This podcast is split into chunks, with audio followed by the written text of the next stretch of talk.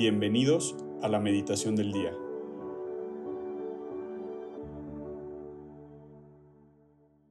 En el nombre del Padre, del Hijo y del Espíritu Santo. Amén. Ven Espíritu Santo, llena los corazones de tus fieles y enciende en ellos el fuego de tu amor. Envía Señor tu Espíritu Creador y se renovará la faz de la tierra. Oremos, oh Dios que quiere iluminar los corazones de tus hijos con la luz del Espíritu Santo Haznos dóciles a sus inspiraciones para gustar siempre del bien y gozar de su consuelo. Por Cristo nuestro Señor. Amén. El día de hoy, lunes 12 de junio, meditaremos en el Evangelio de nuestro Señor Jesucristo según San Mateo, capítulo 5, del versículo 1 al versículo 12. En aquel tiempo, cuando Jesús vio a la muchedumbre, subió al monte y se sentó. Entonces se le acercaron sus discípulos Enseguida comenzó a enseñarles hablándoles así. Dichosos los pobres de espíritu, porque de ellos es el reino de los cielos. Dichosos los que lloran, porque serán consolados. Dichosos los sufridos, porque heredarán la tierra. Dichosos los que tienen hambre y sed de justicia, porque serán saciados. Dichosos los misericordiosos, porque obtendrán misericordia. Dichosos los limpios de corazón, porque verán a Dios. Dichosos los que trabajan por la paz, porque se les llamará hijos de Dios. Dichosos los perseguidos por causa de la justicia, porque de ellos es el reino de los cielos. Dichosos serán ustedes cuando los injurien, los persigan y digan cosas falsas de ustedes por causa mía. Alégrense y salten de contento, porque su premio será grande en los cielos, puesto que de la misma manera persiguieron a los profetas que vivieron antes que ustedes. Palabra del Señor, gloria a ti, Señor Jesús qué fuerte puede ser para nosotros leer a veces este Evangelio y pensar en estas promesas que hace Jesús. Dichosos los pobres de espíritu, los sufridos, los misericordiosos, los limpios de corazón. Y luego la promesa que va implícita, ¿no? A cada bienaventuranza.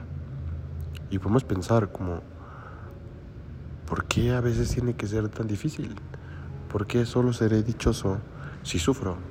¿Por qué solo seré dichoso si soy perseguido, si soy injuriado? ¿Por qué? ¿Por qué no puede ser más sencillo, no? Y me ayuda mucho a mí volver a ver la cruz de Jesús y pensar en, en Dios Padre, que en su amor pues glorificó a su Hijo en nuestra cruz. Y el Hijo glorificó al Padre en esa cruz también. Y me pongo a pensar, ¿por qué querría yo que fuera más fácil?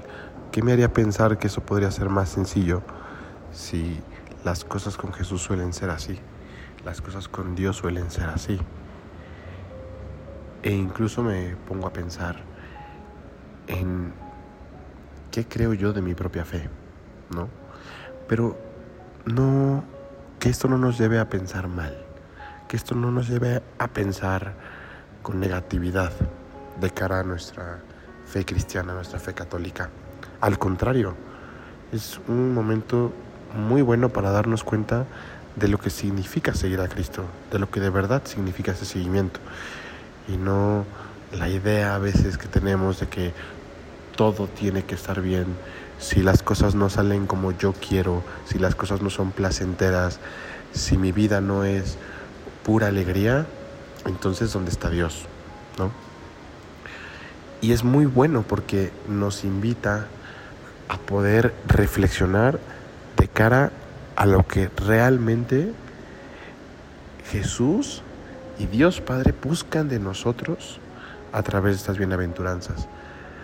Cuando nosotros vivimos una situación difícil en la, por la que sufrimos, o cuando somos perseguidos, o cuando somos misericordiosos, en fin, cuando vivimos cualquiera de estas bienaventuranzas, el Señor no solamente nos hace una promesa porque tú aguanta vara y entonces serás recompensado. Es que no se trata de eso.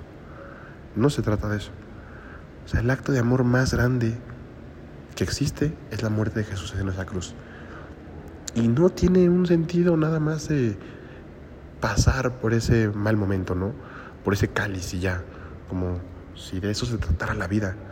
Como, ah, pues muere en una cruz Jesús y entonces sí, la vida eterna para los demás. No, no es solo eso. Hay mucho ahí. Hay una entrega, hay una, hay una disposición completa del Hijo de Dios a amarnos hasta el extremo. Y para eso se tuvo que despojar incluso de su divinidad. ¿no? Entonces, cuando nosotros somos invitados a vivir estas bienaventuranzas, tenemos que estar completamente seguros de que a través de la vivencia de cada una de ellas, Dios está sacando algo grande en nosotros. Dios nos está ensanchando en el corazón. Dios nos está haciendo ser humildes y reconocer que solos no podemos. Y que ante una dificultad o que ante simplemente el querer vivir una lucha por ser más limpio de corazón, pues Dios va a sacar algo enorme. Va a sacar el simple hecho de que nosotros podamos voltearle a ver y decir, Señor, perdóname, la volví a regar, pero aquí estoy, aquí estoy porque quiero encontrarme contigo, porque quiero verte, porque de verdad quiero tener un corazón limpio.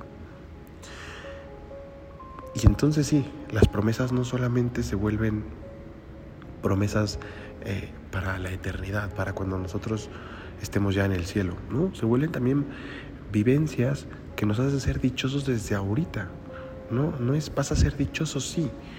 Ya eres dichoso si tienes hambre, ya eres dichoso si eres misericordioso, ya eres dichoso si sufres. Qué ironía, ¿no? ¿Cómo va a ser alguien dichoso si está sufriendo? Parecería incongruente y sin embargo tiene toda la congruencia porque es la sabiduría de Dios. ¿no?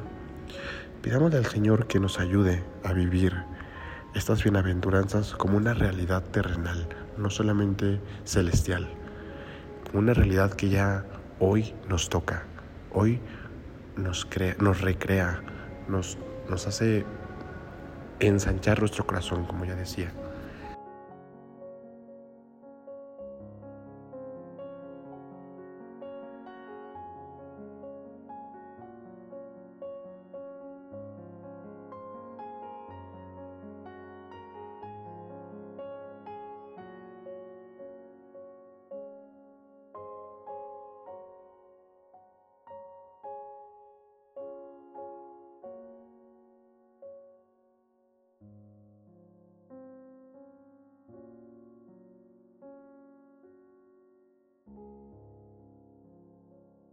Señor, te damos gracias por todos los beneficios recibidos, a ti que vives y reinas por los siglos de los siglos.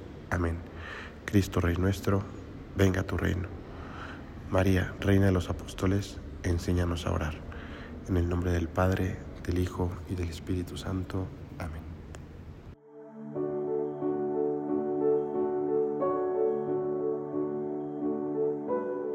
Mantengámonos atentos a la voz de Dios en este día y permitámosle que Él guíe nuestra vida.